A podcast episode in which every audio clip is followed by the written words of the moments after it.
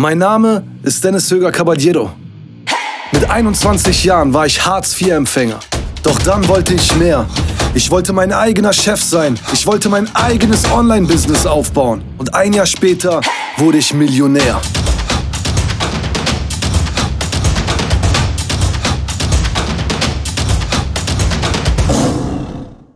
Ja, Leute, herzlich willkommen zu einer neuen Podcast-Folge von Selfmade.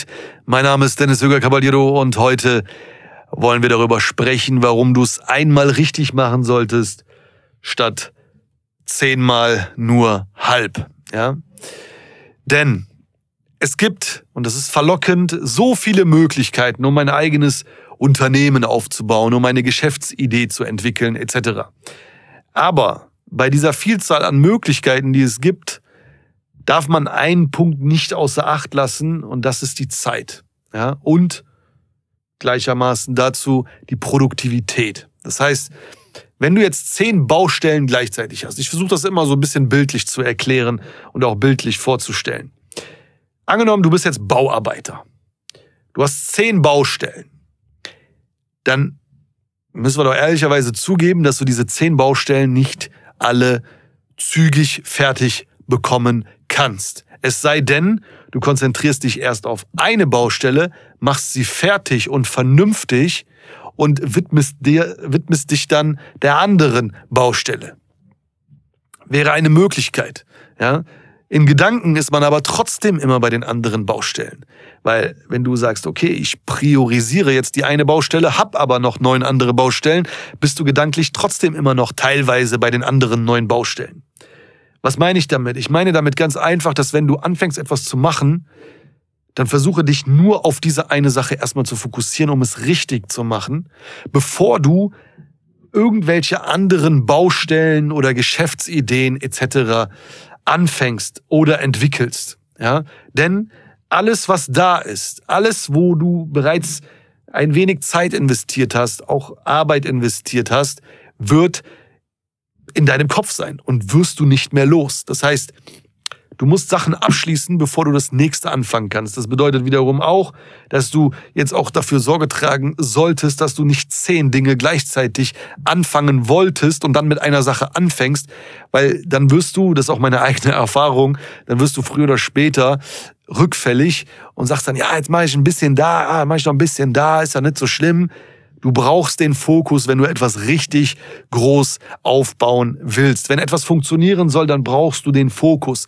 Wenn du keinen Fokus hast, dann wird das meistens nichts. Ja, ich merke das selber oder habe das auch in den letzten Jahren vermehrt gemerkt, dass immer dann, wenn ich gewisse Projekte komplett vernachlässigt hatte äh, oder habe, weil andere Projekte mehr Aufmerksamkeit erfordert hatten, äh, dann waren diese entsprechenden Projekte auch nicht mehr so effektiv, was jetzt beispielsweise den Umsatz anging. Ja, äh, und das ist auf jeden Fall ein wichtiger, wichtiger, wichtiger Punkt.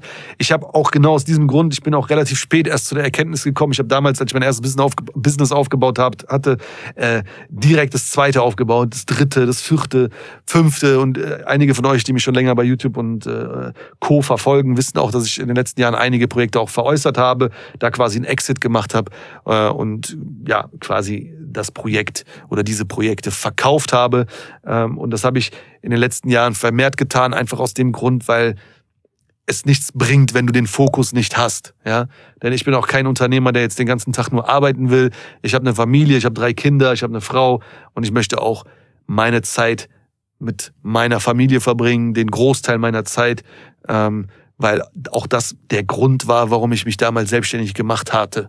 Ja, ich wollte ein freies Leben, viel Zeit für die Familie etc. Und äh, es wäre ja Quatsch, wenn ich mich heute kaputt arbeite, obwohl ich damals ein ganz anderes Ziel mit dem Ganzen hatte. Ja, das heißt, Natürlich kannst du es, je nachdem, wie viel Zeit du aufbringen kannst, auch hinkriegen, mehrere Projekte gleichzeitig zu betreuen und da auch, äh, sage ich mal, einen guten Fokus zu haben.